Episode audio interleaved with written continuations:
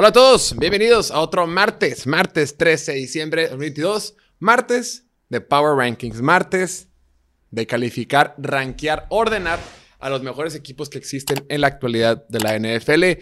Ya lo saben cómo funcionan los Power Rankings. Nosotros, como lo vemos, es cuál es el mejor equipo el día de hoy, independientemente de su récord. Si quieres ver cuál es el mejor equipo de todos por su récord, te metes al internet y hay una lista de la tabla general, los standings. Pero si tú te interesa saber para nosotros cuál es nuestra opinión respecto a qué equipo le podría ganar a otro, independientemente del récord, bienvenido a estos Power Rankings de la semana 15 de la NFL.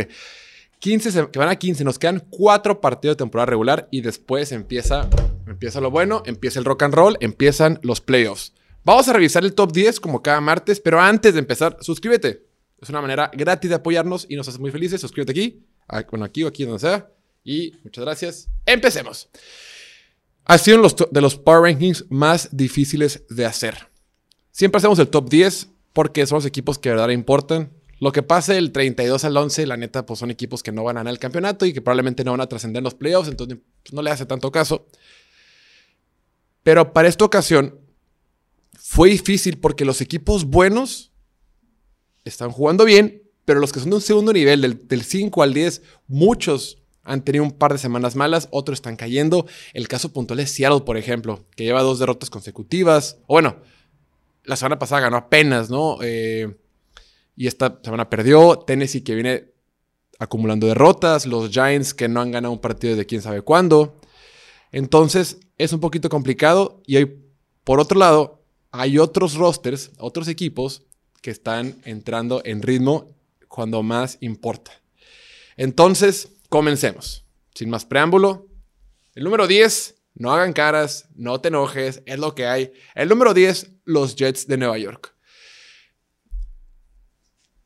La defensiva de los Jets sigue siendo muy buena. No hay, no hay mucho que hacerle. Como están jugando la defensiva, y lo vimos contra Búfalo, independientemente de que el clima, que hubo en ese partido de Búfalo, que fue horrible, que fue complicado, que hubo lluvia, nieve, frío, viento y demás. Lo digo porque por, por lo general las ofensivas no pueden operar bien cuando hay malas condiciones climatológicas. Por lo general la defensiva la da mejor. Pero aún así, esta defensiva demostró que sigue siendo muy física. Lo comentábamos el domingueando. Vimos a Quincy Williams, que cada partido es mejor. Vimos a CJ Mosley, par de linebackers que son de los mejores de la NFL. Los frontales. Quinnen Williams, que está teniendo temporada digna de jugador defensivo del año. Atrás tienes a Mattos Garner. De otro lado tienes a DJ Reed. La, defensiva está jugando bien. Se les complicó contra Buffalo. Eh, si no es por ese error grave que cometieron en la última serie ofensiva de la primera mitad contra cuarta y uno y brincan y le regalan el primero y 10 a Buffalo, que terminan anotando con un touchdown de Dawson Knox, que es cuando Dawson Knox da la marometa. En realidad, el partido hubiera estado mucho más cerrado. Y aparte, no le quitamos mérito que están enfrentándose a Josh Allen. Josh Allen con Stephon Diggs y todo el poderío ofensivo. A la ofensiva, este esquema ofensivo que está utilizando eh, Mike LaFleur, el hermano de Matt LaFleur de Green Bay, nos está demostrando que cualquier corredor que metan va a funcionar. Empezamos la temporada, veamos a Brees Hall corriendo y decíamos, wow, Brees Hall es el siguiente Adrian Peterson, está corriendo increíble, es un jugador novato impresionante y demás. Sale por lesión desafortunadamente porque probablemente iba a ganar el novato ofensivo del año. Y ahora vemos a Sonovan Knight, un corredor que ni siquiera fue drafteado. Le hacen mucha fiesta a Brock Purdy de que fue el último tomado en el draft. Sonovan Knight ni siquiera lo draftearon. Y aún así está teniendo participaciones importantes desde la semana pasada como esta. La ofensiva sigue funcionando bien. Ahora que está Mike White, hemos visto cómo han buscado más Elijah Moore, el Garrett Wilson. Diferentes piezas están apoyando la ofensiva. La línea ofensiva no está tan mal. Creo que esta defensiva, con lo fuerte que es, va a aguantar y va a mantener en partidos a este equipo de los Jets. Y Mike White solamente va a entrar un poquito más de ritmo. Mike White solo va a entrar un poquito más de confianza, solo va a ir mejorando. Nada más que pobre Mike White, qué cantidad de trancazos le pegaron en Buffalo, qué cantidad de golpes le propinaron en Buffalo y siguió adelante. Entonces, mientras Mike White no comete errores, juegue con un poquito más de agresividad, la ofensiva va a estar bien, va a ser suficiente y van a estar cargados por una súper defensiva que los va a llevar lejos. Algo similar a lo que está pasando o pasaría en dado caso con San Francisco, aunque San Francisco, pues Brock Purdy está jugando bien. por ese motivo, deja a los Jets en número 10. El número 9, este fue el que más trabajo me costó. mucho trabajo. Los Ravens de Baltimore. Un equipo que ofensivamente no juega bien el balón, ofensivamente no aporta nada, ofensivamente están muy limitados, no tienen receptores y ahora que no está su mejor jugador, Lamar Jackson, pues uno pensaría que se iban a colapsar y no ha sido el caso. Dos semanas sin él han sobrevivido. Claro, jugaron contra Denver y contra Pittsburgh, que no son contendientes al Super Bowl ni mucho menos. Pero bueno, ganar la NFL es complicado y cuando lo ganas con un coreback suplente, pues vale la pena reconocerlo. El único motivo por el cual está Baltimore en en esta, en esta lista es que la defensiva está jugando bien. Esta defensiva se ha visto muy distinta desde que entró Roquan Smith. Llevan cuatro o cinco semanas desde que entró este linebacker que venía de Chicago y las cosas han cambiado. Ya son dominantes. Ya vemos un equipo que, juega mejor en conjunto. Ya no vemos los errores garrafales que cometían en la, la, defensiva secundaria al principio de la temporada. Esta defensiva ya está bien. Se está desarrollando una muy buena defensiva. Y ofensivamente, pues eventualmente va a estar Lamar Jackson. Entonces, mientras tengas a Lamar Jackson, hay esperanza y algo va a poder pasar. Lo que sí es importante para este equipo de Baltimore, en términos de, esperanza de la temporada, es que no aflojen. Van empatados en la división con Cincinnati. Afortunadamente para Baltimore, ellos tienen el, el criterio de desempate a su favor. Y afortunadamente para Baltimore, el calendario de Baltimore es mucho menos complicado que el de Cincinnati. Pero aún así, tienen que sobrevivir y tienen que asegurarse de jugar un partido de playoff en casa. Porque si tienen que ganar tres partidos de visita en los playoffs, probablemente van a quedar fuera. Pero sí, este equipo de Baltimore se agarra con las uñas de este lugar y, bueno, para esta ocasión los tenemos en el número 9. Número 8, por primera vez haciendo su debut en el top 10 de piloto fútbol, en el top 10 de esta su casa. Número 8 tenemos a nada más y nada menos que los Leones de Detroit, así como lo escuchas. Los Leones de Detroit y su récord de 6 ganados y 7 perdidos entran a nuestros Power Rankings como el octavo mejor equipo. Este equipo de Detroit, si tú, si, quita el récord de encima, quita el récord de 6 y 7, quítalo. Imagina que no existe. Imagínate que los primeros dos meses de la temporada no existieron. Si tú ves a Detroit de la primera semana de noviembre para acá, y los ves jugar y les quitas el logo de Detroit, porque todos tenemos en automático, cuando vemos ese logo azulito con gris de Detroit, decimos, ah, es un mal equipo. Vemos los cascos plateados con uniforme azul, decimos, ah, es un mal equipo. Si tú le quitas el uniforme, le quitas el logo, le quitas el récord, lo que te queda es un muy buen equipo. Es un equipo que ofensivamente está jugando muy bien, que ofensivamente es durísimo. Esta ofensiva de Detroit, hoy por hoy, la NFL es top 5, es imparable. Y eso que le quitaron a TJ Hawkinson. Ahora que ya regresó, o que ya inició más bien el novato Jameson Williams, dices, no hay límites, el cielo es el límite, porque tienes a DJ Chark que ya regresó, tienes a Amon Racine Brown, que, que, es hoy por hoy uno de los 10 mejores receptores de la NFL, si no es que top 5 o más alto, lo que sea. Le agregas talento y tienes a dos corredores fantásticos y tienes una de las mejores líneas ofensivas que existen en la NFL, con un Jared Goff que está teniendo una buena temporada, con un Jared Goff que puede funcionar cuando está bien arropado, te queda una ofensiva de verdad. Una ofensiva top. Y hoy por hoy, la ofensiva de Detroit es de las 5 o 6 mejores que existen en la liga. Tal cual. Y la defensiva, por su parte, está jugando mejor. Sí, al principio era la peor de la liga, al principio permitían más puntos que nadie, pero cada semana que pasan están jugando mejor. Entonces, quién sabe si metan los playoffs. Probablemente no terminen en los playoffs. Las probabilidades indican que, que es, es, es, es, poco pensable que, que, que vayan los playoffs. Pero hoy por hoy es un buen equipo. Hoy por hoy, para mí, es el octavo mejor equipo que existe en la NFL. Le ganaron a Minnesota. Yo no pienso mucho en Minnesota, creo que tienen ciertas carencias y lo hemos comentado un montón. Probablemente sabes lo que pienso en Minnesota, pero pues no es un flan, no es un equipo sencillo. Y ahora sí le ganaron, de forma clara. Sin dudas. Entonces, por ese motivo, los Leones de Detroit los pusimos el número 8. El número 7, los Delfines de Miami. Segunda derrota consecutiva. La pasada perdieron de visita contra un quarterback novato. Y este domingo en la noche perdieron contra un equipo de Chargers que estaba jugando sin defensivos. Con seis de los titulares lastimados, la defensiva de Chargers dominó y controló a la ofensiva explosiva de Miami. Y eso es lo que nos preocupa un poco.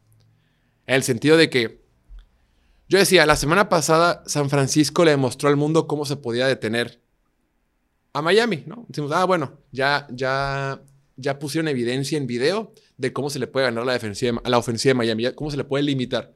Porque difícilmente con Terry Kill y Jalen Waddle le vas a poder ganar por completo, pero sí lo vas a poder limitar. Pero yo decía, no es para tanto. También recordemos que San Francisco es una súper defensiva y tiene un pass rusher que es probablemente el mejor de la NFL, Nick Bosa, y tiene al mejor linebacker en cobertura y el mejor linebacker de la NFL, que es Fred Warner, y tiene un par de corners que son físicos, que son agresivos, y tiene un sistema defensivo que funciona muy bien, dije, difícilmente será replicable con el resto de los equipos, aunque quieran, porque las piezas, los monos, los jugadores no los tienen. Y esta defensiva de los Chargers, con un montón de bancas, con un montón de donadies, limitaron a Miami.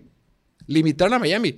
Y Miami tuvo dos touchdowns. El primero de Terry Kill, que fue un fumble rarísimo que recuperó y se anotó. Totalmente circunstancial. Pudo haber terminado en balón perdido para ellos. Y porque así la NFL, porque repito, el factor suerte sí influye en esta liga, aunque digan que no, pues terminó el otro lado con siete puntos a favor para Miami. Y el segundo touchdown que tuvieron, el corner, este Davis, Mike Davis, de, los Chargers, se tropezó. Si no se tropieza, probablemente hubiera sido primero y diez, pero quién sabe, no creo que hubiera anotado Terry Kill. O sea, dos de las jugadas que anotó Miami, hubo el factor suerte. En realidad, la defensiva de Chargers fue muy dominante y fueron superiores a los Chargers, a, Miami. Entonces, por ese motivo, dos partidos consecutivos están pasando por un bache estos Dolphins y oficialmente estoy poquito preocupado. El camino no se pone más fácil. Todavía tienen que jugar contra Buffalo, eh, tiene otro partido divisional. O sea, no, no, va a ser más fácil para este, para este, para este equipo de Miami. Sí, Juan, el sábado en la noche contra Buffalo. Pero bueno, por eso los tenemos en el número 7 y eso que hace un par de semanas los teníamos mucho más, mucho más arriba. Número 6, los Vaqueros de Dallas. Por más que ganaron, dices tú, oye, si la semana pasada estaban en 4 y esta semana ganaron, ¿cómo es posible que los hayas bajado? Pues ve cómo ganaron y ve a quién le ganaron. Estuvieron a nada, a nada, literalmente a nada de perder contra Houston en casa, en el ATT Stadium. ¿Cómo es posible que iban a perder en casa contra el peor equipo de la NFL, el equipo de Houston que solamente ha ganado un partido en toda la bendita, temporada. No, no, no, no, horrible, horrible. Por ese motivo, pues sí, sí, preocupa, ¿no? La defensiva jugó, es que fue un partido que todos jugaron mal. Tanto Dak Prescott en la ofensiva, tuvo un par de intercepciones y la defensiva que, oye, ¿cómo es posible que Jeff Driscoll y Davis Mills te trajeran asoleado? ¿Cómo es posible que Amari, este, Amari Rogers tuvo el mejor partido de su vida con dos quarterbacks suplentes? No, no puedes jugar así. Es como si hubieran perdido. es casi, casi como si hubieran perdido.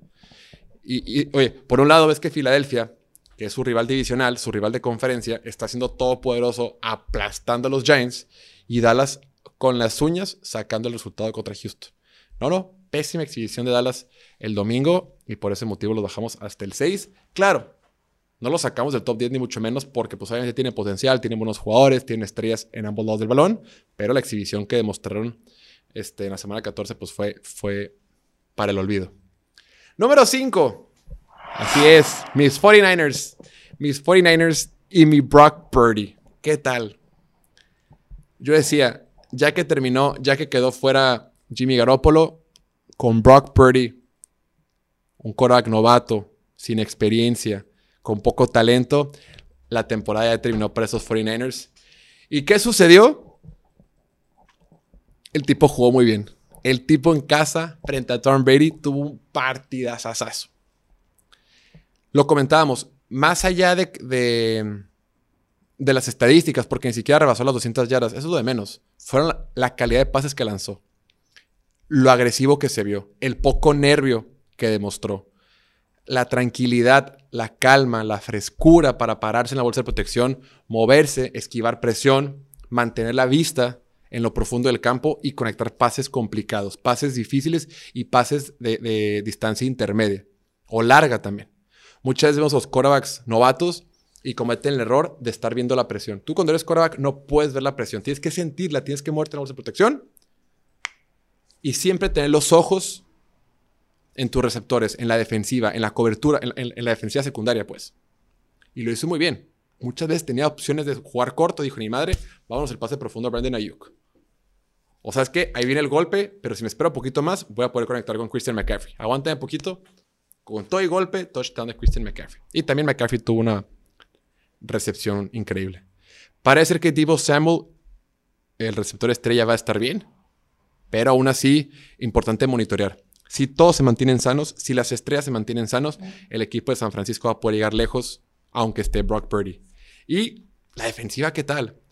Iban 35-0 casi a la mitad del tercer cuarto. Una paliza que les pusieron a Tom Bien, bien por esos 49ers. Hoy por hoy, el segundo mejor equipo de la Conferencia Nacional.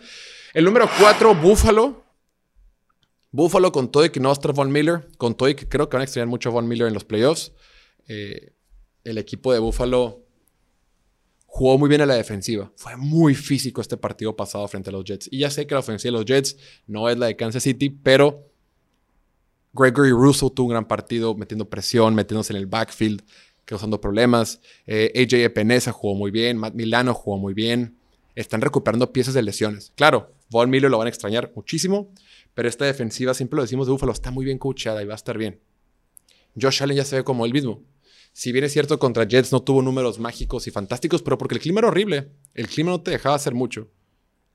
pudieron correr más o menos el balón. El tipo se echó el equipo al hombro. La defensiva se puso las pilas y sacaron el partido.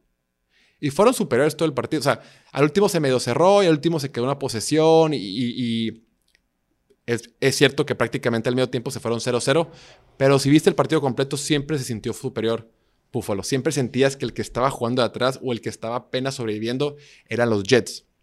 Buffalo a un buen rival, un partido, un equipo contra el que ya habían perdido esa temporada, sacaron el resultado y jugaban muy bien. Hoy siguen de primer lugar en toda la conferencia. Hoy, si los playoffs terminan el día de hoy, Bills terminaría como el número uno de la conferencia americana. Entonces también, todo va a estar bien. La división, ahora que perdió Miami, perdió y le ganan a Jets y Patriotas como que no levanta, eh, parece que ya la van a ganar. Ahora el tema es si ganan el número uno de la conferencia. Después el número tres, el equipo más hot del momento, el equipo que está enrachado, los Bengals de Cincinnati. El equipo de Joe Burrow para mí es el tercer mejor equipo de toda la NFL. Este fin de semana van contra Tampa Bay, pero llevan ganados 1, 2, 3, 4, 5 partidos consecutivos. Y bueno, y uno antes perdieron contra Cleveland y lo habían ganado dos más. O sea, han ganado siete de los últimos ocho partidos. Están enrachados, están jugando bien. Ahora que regresó Joe Mixon se ve la gran diferencia. Ahora que también está Jamar Chase, es que ya están completos. Ahora que ya están completos se ven imparables. Porque pueden correr muy bien el balón. Al principio de la temporada se les complicaba mucho correr la pelota. La defensiva no estaba jugando tan bien. Pero en esta segunda parte de la temporada, bueno, estaba bien, esta tercera parte de la temporada, vemos una defensiva súper dura una defensiva. Eh, se lastimó Chirobi Uzi y entró este, el novato Cam, ay, el novato de Nebraska, el que tomó la quinta ronda. Súper físico, jugando bien, haciendo bien la chamba. Tengo el nombre, tengo el nombre aquí no lo puedo decir. Pero bueno, Cam, Cam Nathan Braid, ¿cómo es Cam? Lo que sea. Mm, es Taylor Breed, perdón, Cam Taylor Breed, el novato de Nebraska. La defensa está jugando bien y repito, ofensivamente son imparables. Desde que corren la pelota, desde el shotgun, desde la formación escopeta, eh, utilizando tanto a Samaji Piran como a Joe Mixon, con un Jamar Chase que está jugando a un nivel increíble, con un Joe Burrow que tiene una ofensiva mucho más versátil, mucho más dinámica, mucho más variada que lo que hacía en temporadas pasadas, la temporada pasada que ganó el Super Bowl, este equipo está jugando bien. Y lo hemos venido diciendo en las últimas semanas. Esta versión de los Bengals es mejor que la del año pasado. Y el año pasado se metieron hasta, los, hasta el Super Bowl. Entonces, Cincinnati, ahí está el número 3. Número 2, aquí viene el gran cambio. Ya no hay nada más que hacerle. Kansas City. Con, con, con... Híjole, se hizo muy complicado porque es difícil no poner a Patrick Mahomes en el número 1. Pero la exhibición que tiene contra Denver no nos encantó. Y era difícil no poner a Filadelfia en el 1 después de cómo están jugando. Kansas City por muy poco en el número 2. Ahora están jugando bien. tuvo un mal día contra Denver. ¿eh? Digo, el, partido contra Denver no, no es lo único que importa, porque puedes perder un partido y no pasa nada. Y, de hecho, pues obviamente no, no, perdieron. Eh, vienen de perder contra Cincinnati. Bien. Hace cuatro semanas contra Chargers ganaron un partido muy cerrado. A Rams le ganaron, pero no fue tan dominante como debe haber sido. Pierden contra Cincinnati y el domingo le ganaron más o menos forzado a Denver. O sea, no están jugando mal, pero tampoco están jugando tan bien recientemente, aunque a lo largo de la temporada, si tú la temporada completa, Patrick Mahomes está teniendo un super año. Pero esas últimas 3, 4 semanas no han sido tan dominantes como si lo ha sido, como lo ha sido Filadelfia. Y lo que son los Power Rankings es, no son los jugadores que tú tengas, no son el récord que tú tengas, es cómo estás jugando. O qué nivel traes en este momento, y por eso pusimos el número 2. Eventualmente van a ganar su división. Este fin de semana se enfrentan a Houston. Ve el calendario que les queda. Les queda Houston, Seattle que está jugando re mal, Denver y Raiders. En teoría, todo debe ser tranquilo para ellos y deben de, ganar su división y en una de esas, inclusive, hasta poder ganar o terminar como número uno en la conferencia. Y el número uno, pues ya, ya lo vieron, obviamente, Filadelfia. Ya, no hay nada que hacerle. Filadelfia yo tenía mis dudas del equipo, siempre lo decíamos. Jalen Hurts no terminaba de convencerme como pasador. Pues llevan dos semanas consecutivas en las que Jalen Hurts nos demuestra por qué es líder en las casas de apuestas para ganar el premio de MVP. Está jugando bien, está jugando muy bien, está jugando bien como pasador. Es una máquina de touchdowns por aire, por tierra. La ofensiva es imparable. Es imparable porque te puede atacar por aire o por tierra corriendo con, sus corredores nominales o corriendo con Jalen Hurts. Tienes un montón de armas con Devontae Smith, con, con, con, AJ Brown. Eventualmente va a estar por ahí también Dallas Goddard, ya 100% sano. O sea, ya, o sea, no, están bien perros. Y la defensiva también. Está bien, es el mejor equipo, es el equipo más completo. El único calificado hoy a los playoffs. Entonces, por ese motivo, tenemos a Philadelphia como número uno. Bien, bien merecido. Y ahí está. Recapitulando. Número 10, los Jets de Nueva York. 9, Ravens de Baltimore. 8, Leones de Detroit. 7, Delfines de Miami. 6, Cowboys de Dallas. 5, San Francisco 49ers. 4, Buffalo. 3, Cincinnati. 2, Kansas City. Y 1, Philadelphia. Ahí lo tienen. Eso es todo por hoy. Espero les haya gustado este video. Y nos vemos a la próxima. Chao, chao.